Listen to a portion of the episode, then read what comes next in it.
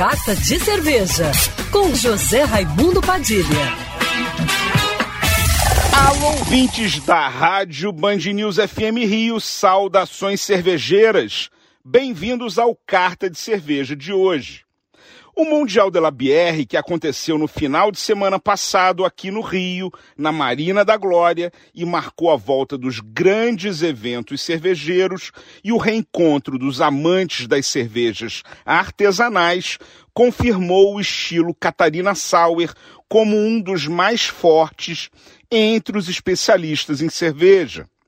Presente em quase todos os estandes, em versões com as mais variadas frutas, foi no M-Beer Contest, o concurso de degustação profissional de cerveja que acontece nos dias que antecedem ao festival e conta com um júri altamente qualificado, avaliando e elegendo os melhores rótulos do evento, que o estilo Catarina Sauer sagrou-se como grande campeão, através da cerveja I'm Sour, da cervejaria Three Monkeys, uma cerveja de 6,3% de teor alcoólico e com adição de goiaba e pitaia, super fresca e com a acidez natural da fruta, que foi medalha de platina, a mais alta colocação no concurso, vencendo todas as outras cervejas. Além da I'm Sour, da Three Monkeys, outras 11 cervejas ganharam medalha de ouro.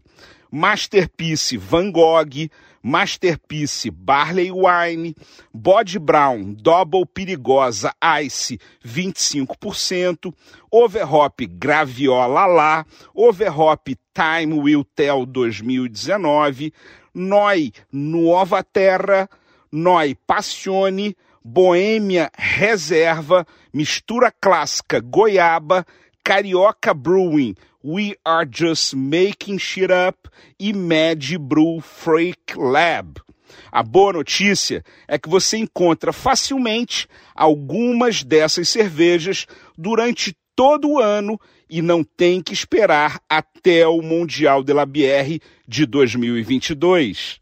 Saudações cervejeiras e para me seguir no Instagram, você já sabe, arroba Padilha Sommelier. Quer ouvir essa coluna novamente? É só procurar nas plataformas de streaming de áudio.